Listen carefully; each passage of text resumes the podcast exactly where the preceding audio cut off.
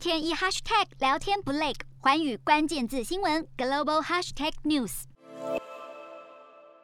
尼近几年积极发展工业，政府表示，二十一号已经开始在婆罗洲岛上建造一个新的工业园区。好，这个工业区将会利用水力来发电，生产半导体、锂电池、太阳能电池板和铝制品等相关的产品。印尼总统佐科威表示，园区是由中国和阿拉伯联合酋长国投资，总面积达到三万公顷，期盼能够有效运用并创造大量的就业机会。